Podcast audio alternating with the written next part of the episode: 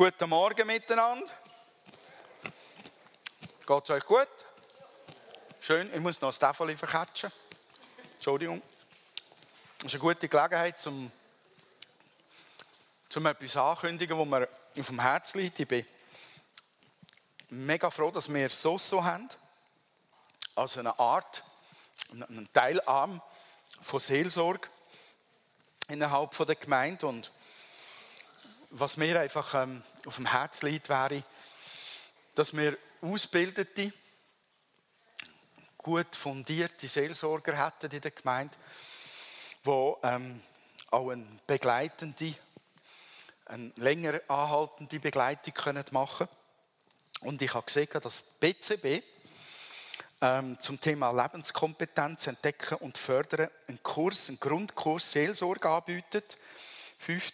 November, 7. Januar und 4. März und 8. April 2017 1, 2, 3, 4, 5, 6.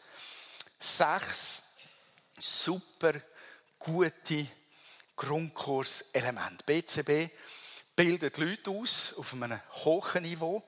Nicht, dass ihr einen Knopf im Kopf bekommt, sondern dass man es versteht und dass es wirklich kompetent ist. Ich kann das nur empfehlen.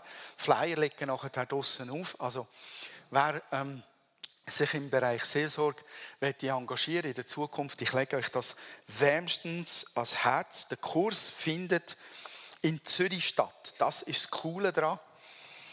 Ähm, Kursort Elim, Zürich, Habsburger Straße, bla bla bla. Genau.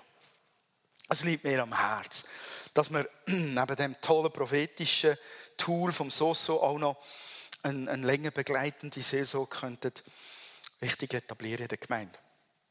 So, ich bin schon wieder nass. Ich bin schon daher geschwommen.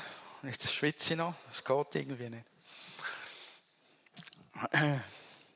Ich freue mich sehr auf diese Predigt. Ich habe sie selber verfasst und ähm, freue mich trotzdem drauf.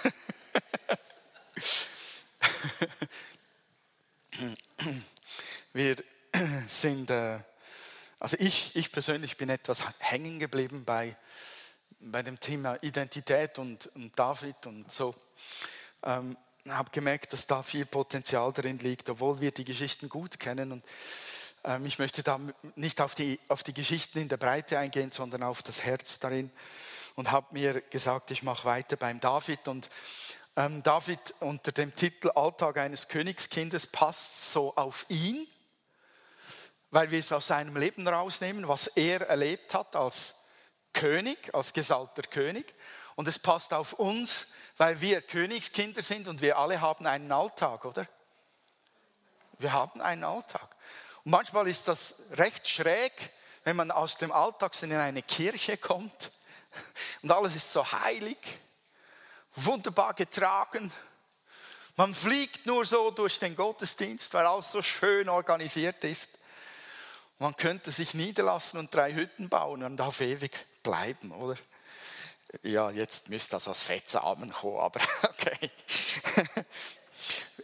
Wir haben einen Alltag, in dem wir herausgefordert sind. Und ähm, in diesem Alltagsthema möchte ich auf auf ein, ein, altes Thema eingehen, Vergeben oder Vergebung. Und jetzt alle die, die gerade innerlich zusammengebrochen sind, die Türe zugemacht haben, die Seele verschlossen, den Geist begraben und sich verabschieden aus diesem Gottesdienst, bitte komm zurück. Bitte komm zurück. Es wird spannend.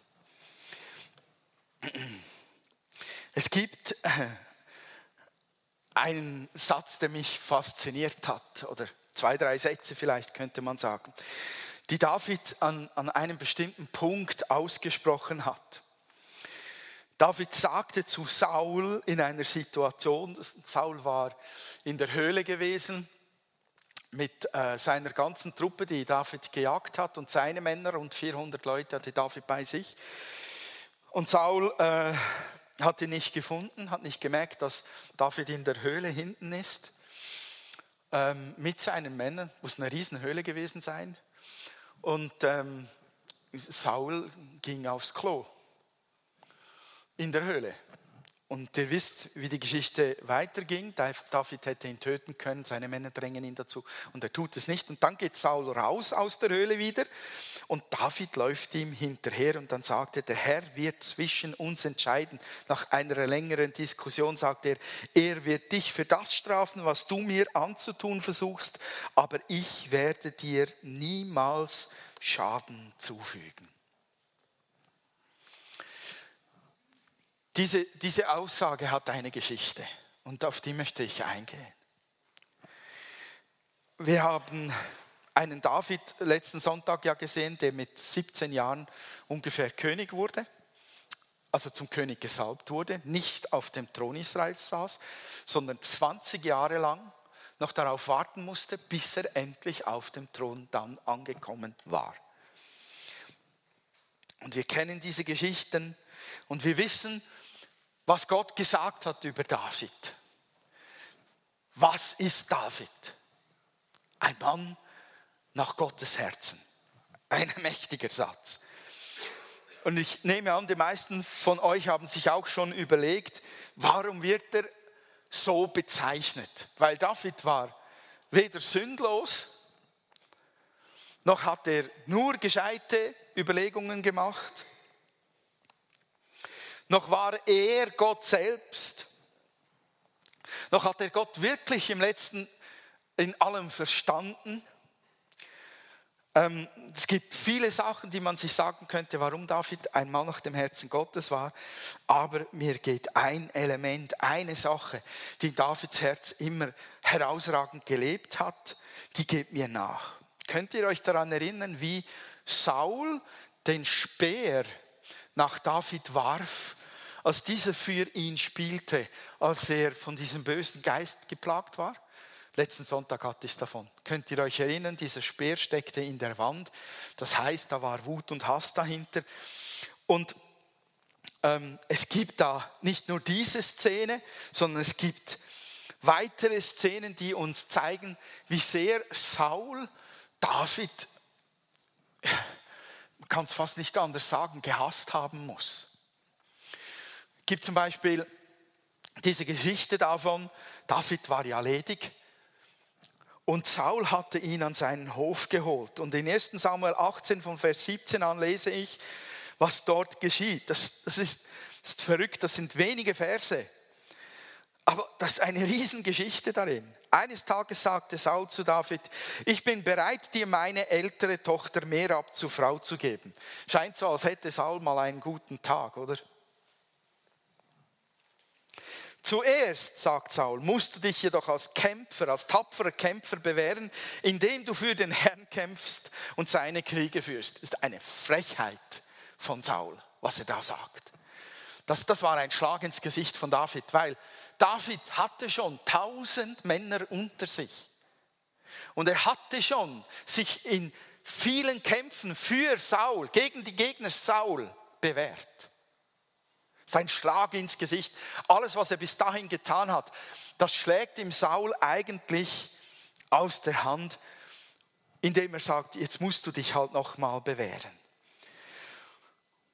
Und dann steht in der Bibel, dabei dachte Saul aber, ich will ihn nicht töten, sondern die Philister sollen es tun. Das steckt hinter seiner Idee.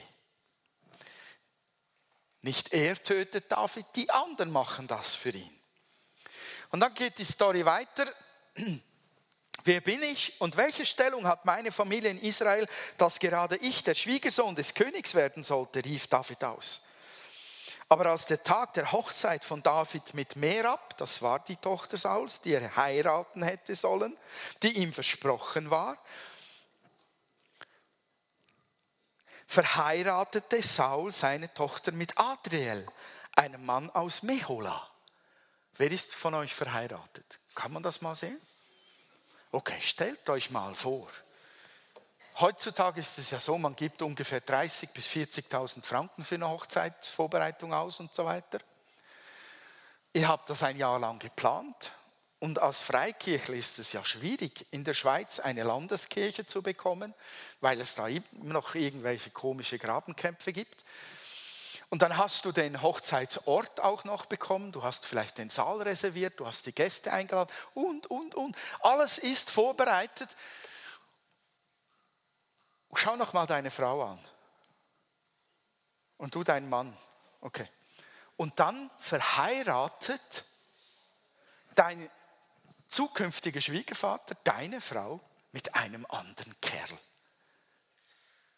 Wie geht das? Vollverschleierung oder was? Hat er sie verwechselt? Keine Ahnung, also das ist total verrückt. Ich weiß nicht, ob du Freude hättest an deinem Schwiegervater. Aber das ist, das ist ein simpler Satz, aber darin steckt ein Drama. Nochmal ein Schlag ins Gesicht von David. Okay, die Geschichte geht noch weiter. Inzwischen hatte sich jedoch Sauls Tochter Michael in David verliebt und, da, und Saul war hocherfreut, als er das hörte. Warum war der hocherfreut? Habe ich mich echt gefragt. Ja, noch eine Gelegenheit, um David richtig weh zu tun. In der Bibel steht, ich will sie ihm zur Frau geben, aber sie soll ihm zum Verhängnis werden. Das, was, was das für ein Schwiegervater, was für eine durchtriebene Haltung eines Schwiegervaters, dass diese, diese Heirat David zum Verhängnis werden soll.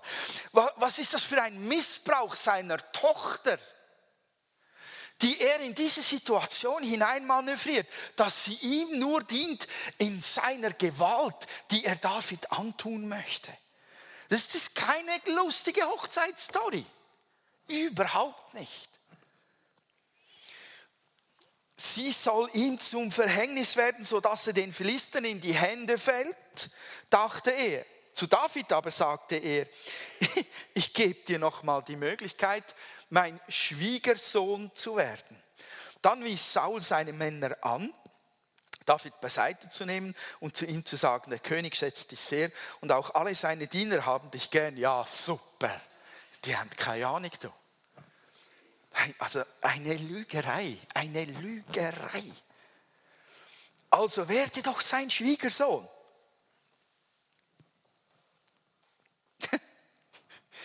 Unglaublich.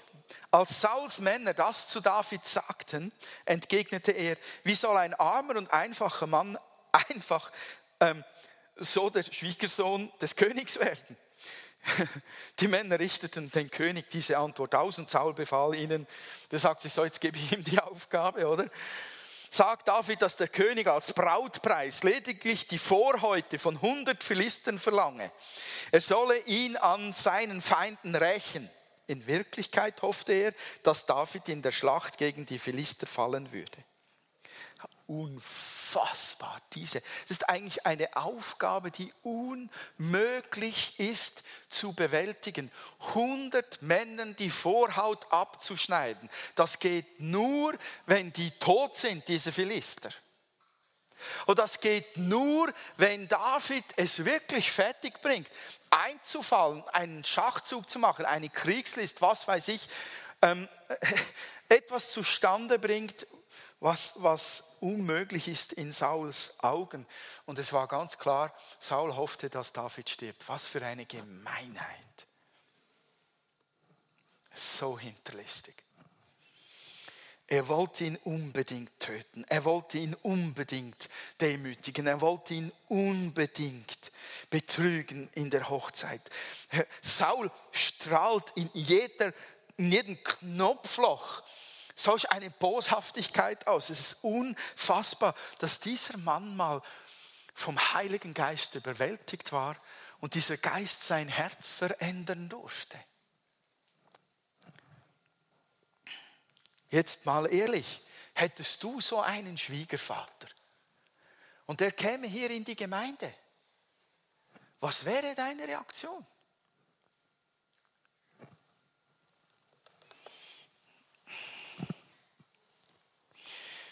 Ich versuche es mal für einige auszudrücken.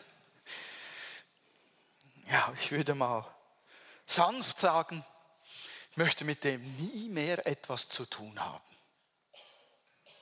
Oder auch sanft gesagt, er ist für mich gestorben.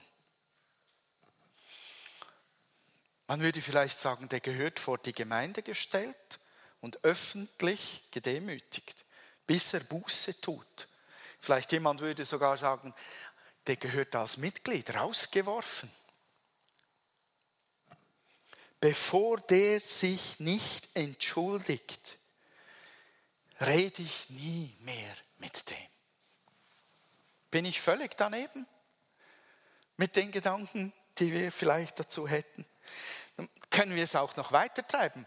Äh, wir haben Saul nicht nur als Schwiegervater von David, als zukünftigen, wir haben Saul auch als König, als amtierenden König über Saul, ein Leiter, der ihm Befehle gibt. Solch einem Leiter würde ich nicht mehr zuhören, oder? Der könnte mir nichts mehr befehlen. Der wäre Dreck in meinen Augen.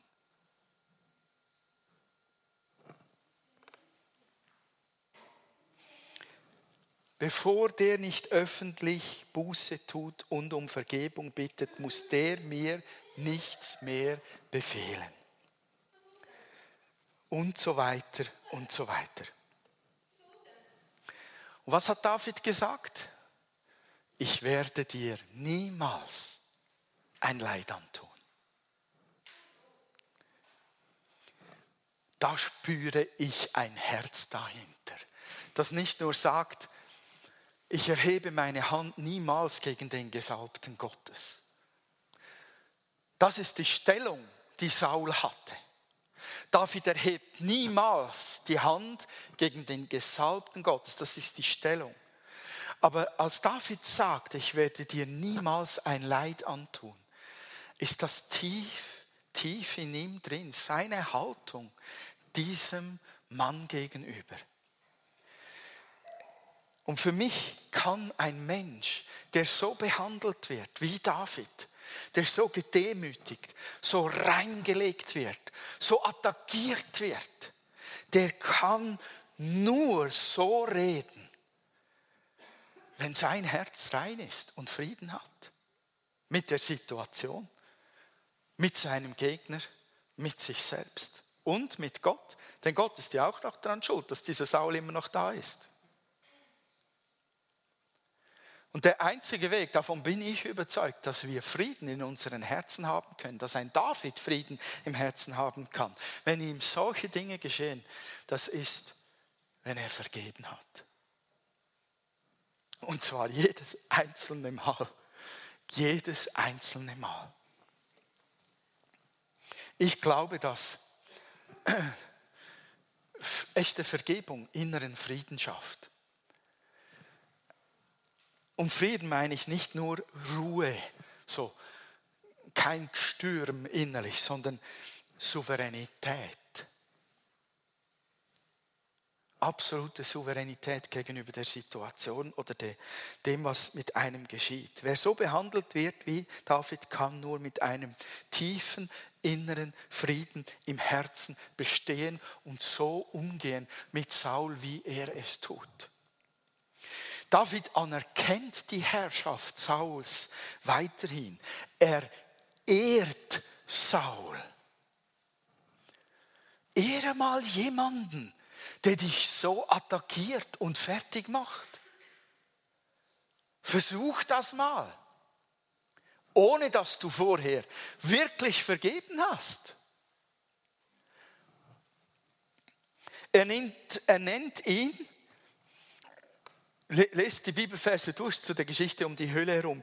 Er nennt ihn dort, als er mit Saul spricht, nachdem Saul aus der Höhle geht, er nennt ihn seinen Herrn, seinen König und der Hammer, seinen Vater. Herrn, König, okay, Stellung. Vater, Vater. Unfassbar. Unfassbar. Niemals werde ich dir etwas antun. Was sagt das über die Sicht, die David von Saul hatte, aus? Was sagt das darüber aus, was für einen Wert Saul in den Augen Davids hatte in den Momenten? Ich glaube, jeder, der, der gegen uns sündigt, verliert in unseren Augen an Wert, zumindest einen Moment lang oder eine Zeit lang. Ich glaube, wir, wir heben Menschen gerne auf einen Sockel hinauf und dann staunen wir, wenn wir hören, was du hast solche Gedanken. Und dann fällt er und purzelt manchmal nur so x Stufen herunter in unserem Ansehen, in unserer Wertschätzung. Und wenn er dann noch sündigt und etwas tut, was wir niemals von ihm erwartet haben, dann sind wir was? Schwer enttäuscht. Komme ich wieder mal auf die gute Wortwurzel zurück, zurück. Enttäuscht. Wir waren vorher getäuscht. Wir hatten ein falsches Bild über jemanden. Und wenn er uns enttäuscht hat, sind wir nicht mehr getäuscht, sondern wir sehen die Realität. Hat auch was Gutes. Aber der Wert von jemandem, von dem wir wissen, er sündigt, oder wenn wir ihn sogar erleben, wie er sündigt, oder wenn er sogar gegen uns sündigt, dann verliert er irgendwo an Wert in unseren Augen. Also wem es nicht so geht, puh, bitte komm nachher zu mir, erzähl mir dein Geheimnis. Und Saul hatte schwer gesündigt gegen David. Saul hatte sich bildlich gesprochen völlig entblößt in seiner gesamten Haltung, in seinem ganzen Charakter als hinterhältig, intrigant und gemein und boshaft. Er, er, eigentlich wäre er nicht würdig gewesen, ein Kind Gottes genannt zu werden, geschweige, dann, geschweige dann Leiter des Volkes Gottes zu sein. Er hat die Propheten zurückgewiesen, er hat das Wort Gottes zurückgewiesen, er kämpft gegen die Entscheidungen und Anweisungen Gottes. Es ist so klar, wo Saul steht. Er kann so gut verurteilt werden. Er ist dermaßen entwertet. Und David behandelt ihn, wie wenn er das Kostbarste wäre, das es gibt. Mein Vater. Sehen wir das? Echte Vergebung ehrt den Nächsten. So etwas kommt aus einem Herzen, das eine starke Identität hat und unabhängig davon ist, ob dieser König ihn liebt oder nicht, ob er ihn jagt oder ob er Frieden mit ihm hat. Und es kommt aus, dem Herzen, das in der Vergebung lebt. David hat schon damals verstanden, was echte Vergebung heißt. Er tut es vier, fünf Mal, sechs Mal, sieben Mal, als Saul ihn jagt. Nach jeder Gemeinheit tut er wieder vergeben, damit er diesen Saul weiterhin als den vom Herrn Gesandten, Gesalbten auch wirklich anerkennen kann, ihm dienen kann und sich ihm unterordnen kann. An Sauls Stellung ändert sich für David gar rein nichts und die Beziehungsebene bleibt genau so. Mein Vater, ich tue dir niemals etwas an da, da spricht eine Beziehung aus dem Herzen heraus, die heil ist, die gesund ist. Und das berührt mich enorm. Weil mit Vergeben ist nicht einfach gemeint, ein wenig weniger böse zu sein auf den anderen. Damit ist nicht gemeint, naja, ein wenig schlechter, ein wenig, wenig schlechter zu denken über den anderen. Oder damit ist auch nicht gemeint, ihn, ihn weniger zu ignorieren. Oder zu Hause nicht mehr über ihn zu schimpfen, sondern nur noch vor Gott. mit, Vergeben ist gemeint, dass, dass, dass das, das lasse ich los. Da unterdrücke ich auch keine Gefühle oder so einfach in Zukunft, sondern ich lasse los, was ich vorzuwerfen hätte. Und ich tue durch die Vergebung die Person in meinen Augen, in meinen Augen völlig wiederherstellen. So wie sie von Gott gedacht ist. Nämlich rein, heilig ohne Fehl und Tadel, ohne jeden Makel. Ich stelle sie wieder an den Platz, wo sie hingehört, zur Rechten Gottes. Das ist die Position, die wir als Kinder Gottes haben. Und wenn wir einander vergeben, dann sehen wir einander wieder an diesem Ort. Da gibt es keine Makel mehr, keinen Vorwurf mehr. Ja, aber der hat doch noch, der sollte doch noch. Ich merke, ihr seid nicht ganz einverstanden. Das ist gut so. In den Augen Davids existiert keine Schuld von Saul ihm gegenüber. Sonst könnte er nicht sagen, der Herr wird zwischen uns entscheiden, er wird dich für das bestrafen, was du mir anzutun versuchst, aber ich werde dir niemals Schaden zufügen. David überlässt jegliches Richten Gott. Er überlässt jegliches Strafen, jede Konsequenz Gott. Er hat nichts damit zu tun, Saul zur Rede zu stellen, in den Senkel zu stellen oder was weiß ich sondern er nimmt ihn an, wie er ist. Vergebung stellt die Position, die Bestimmung und die Ehre in einem Leben in unseren eigenen Augen wieder her. Und laut der Bibel ist unsere Position zu Rechten Gottes stehend. Ich möchte das unterstreichen, gibt diesen tollen Satz von Bill Johnson. Er sagt, ähm, auf Englisch, Jesus took what I deserved, so I could get what he deserved. Also das Einfach gesagt, hat Jesus das genommen, das erhalten, was ich verdient hätte. Da, da geht es um unsere Schuld, um unsere Sünde. Jesus hat das auf sich genommen, was ich verdient hätte. Und er gab mir das, was er durch sein Verhalten verdient hätte, gab er mir.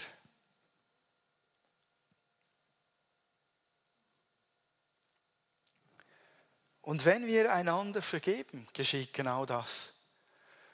Eigentlich hat Jesus das vom anderen auf sich genommen, was er verdient hätte. Und er gibt ihm das, was Jesus verdient hätte. Ehre, Pracht, Herrlichkeit, Reinheit, Stärke, Schönheit.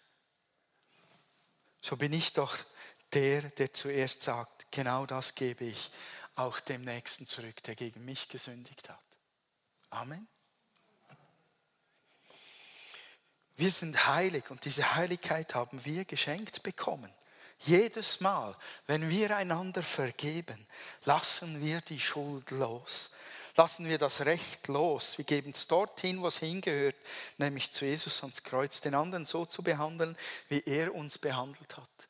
Wir geben jedes Recht auf, auf Rache. Wir geben jedes Recht auf, menschlich Recht zu sprechen. Und dann stellen wir sofort diese Heiligkeit in unseren Augen wieder her, die der andere hat, die er schon lang hat in Gottes Augen. Und das Letzte, der, der letzte Punkt da, ähm, wo ist das Ding da? Da, da. Echte Vergebung ist bedingungslos. Ich nehme an, ihr, die meisten von euch sind, sind auch so aufgewachsen, dass man gelernt hat, wenn man etwas angestellt hat, wenn man schuldig geworden ist, dann hat man sich zu entschuldigen. Also man hat reumütig und einsichtig dazustehen und zu sagen, ja, ist ein Fehler gewesen. Tut mir wahnsinnig leid. Mach es nie mehr. Ähm, und so weiter. Und manchmal muss man dann sogar noch eine Strafe durchhalten, damit man genug gebüßt hat für so etwas. Aber im Grunde genommen, wenn man dann Vergebung bekommt, ist das keine Vergebung, wie Gott sie schenkt, sondern das ist eine Leistung, die man erbringt. Wenn man schön demütig, Entschuldigung seid, leistet man etwas ab, man leistet Abbitte.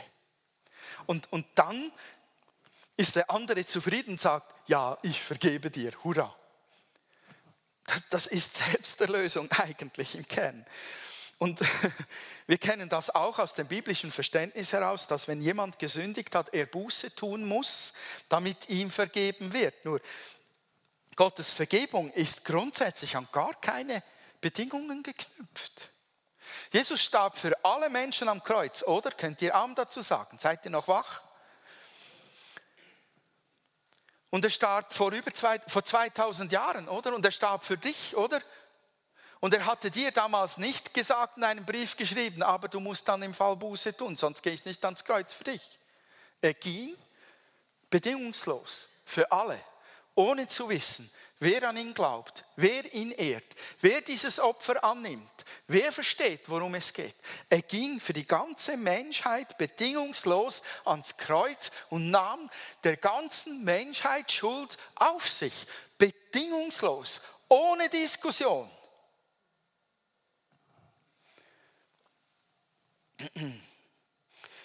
Er wusste nicht, alle werden dieses Geschenk annehmen.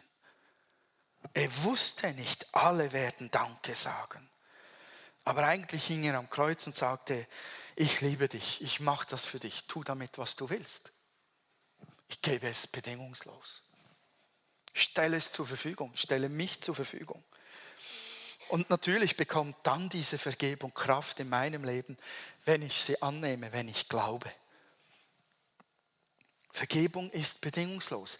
Wir halten Menschen, die gegenüber uns gesündigt haben, eigentlich heimlich gefangen, wenn wir, wenn wir die Vergebung, die wir ihnen sofort schenken sollten, an Bedingungen knüpfen.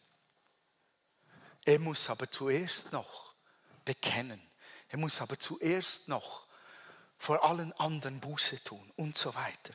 Wir bewahren uns damit das Recht vor, sie doch noch zu verurteilen und sie doch noch zu strafen, bevor wir Vergebung schenken. Wenn wir unsere Bedingungen aufdiktieren, dann fesseln wir Menschen eigentlich in unserem Innern und binden sie an etwas, wofür Jesus schon längstens gezahlt hat und sie freigegeben hat. Also, wir stehen Gott entgegen.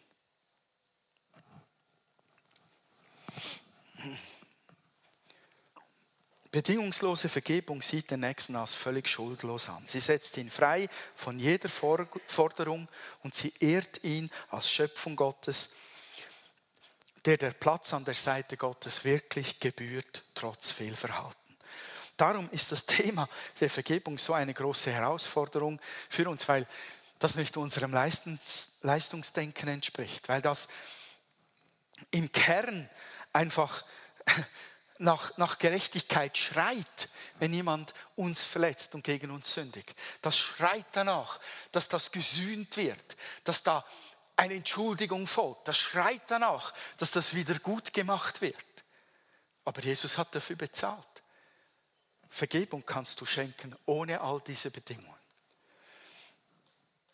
Und darum berührt mich David so sehr, weil er auf dem Level Gottes operiert hat als er Saul beständig vergab, ihm beständig ehrte, ihm beständig hochhob, sogar in den Augen seiner Männer, die David nicht verstanden, als er ihn nicht getötet hatte.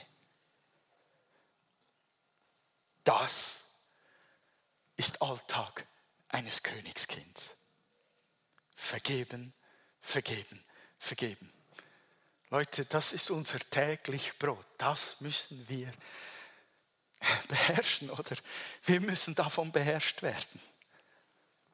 Letzten Sonntag hatte jemand ein Bild und ich möchte dieses Bild von Gott ehren, möchte Gott den Raum geben, den er einnehmen wollte mit diesem Bild. Ich mache das sehr selten. Aber das Bild, das diese Person hatte mit unserer, äh, von unserer Gemeinde, das möchte ich sehr ernst nehmen weil in diesem Bild Elemente drin waren, die ich schon mehrfach gehört habe über unsere Gemeinde. Und ich möchte ähm, Annette bitten, uns das Bild, das sie gesehen hat, auch weiterzugeben. Kannst du kurz nach vorne kommen? Mikrofon hat es hier.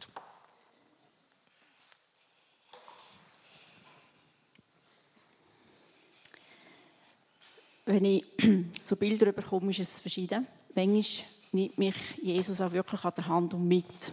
Und das ist so ein Bild. Jesus hat mich an der Hand genommen und ich habe mit dem Laufen und wir sind so eine mittelalterliche Burg gekommen. Und wir sind reingegangen und Jesus hat gesagt, komm, wir gehen auf den Turm rauf, auf den Wehrturm rauf. Ich bin dann mit dem rauf und so oben gewesen.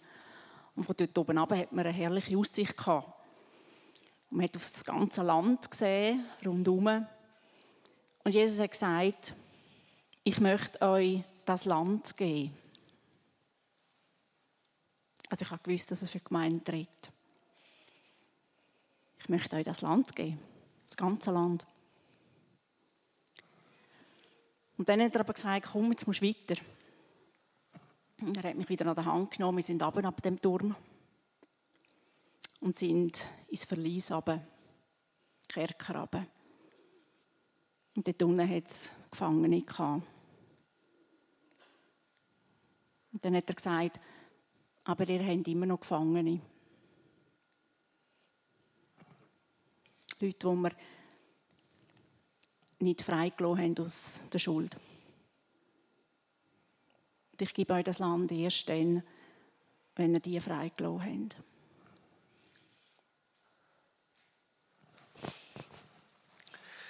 Danke, Annette. Ähm, ich spreche weiter Hochdeutsch, wäre einfacher Schweizerdeutsch. Aber ich glaube, wir haben hier Gäste, die Hochdeutsch besser verstehen. Ähm, ich, ich nehme dieses Bild sehr ernst.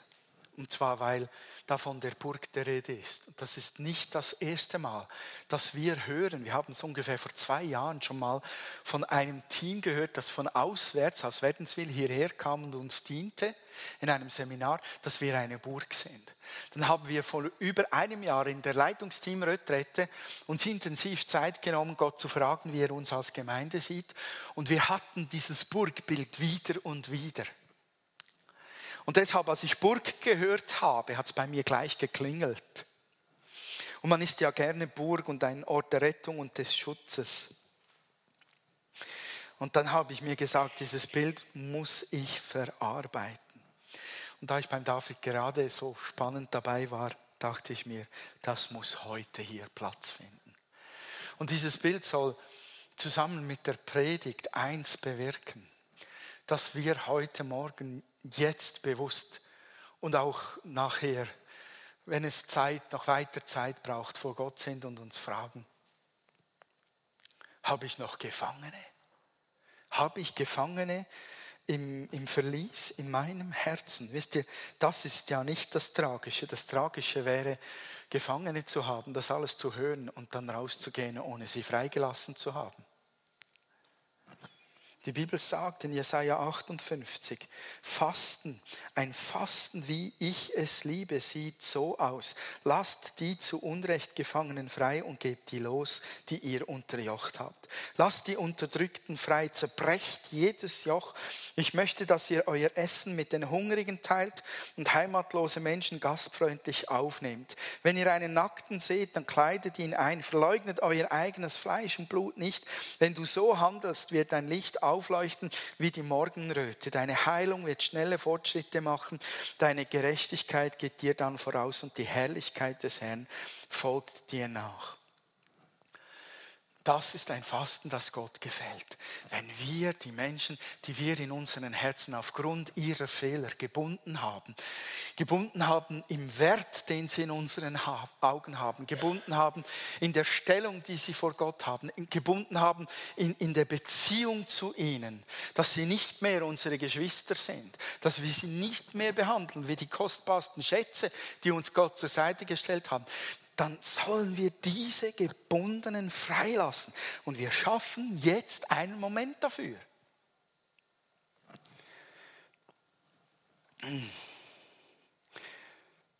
Ich möchte niemanden zwingen, in diesen Moment hineinzutauchen. Ich möchte offiziell die Predigt abschließen, ich möchte in dem Sinne auch offiziell den Gottesdienst abschließen, aber ich möchte, dass ihr auch einen Moment wirklich in euch geht und Gott fragt, wen halte ich gefangen? Wo macht es in mir? Ne, ne, ne, ne, ne, ne, ne, ne, ne. Dem anderen gegenüber.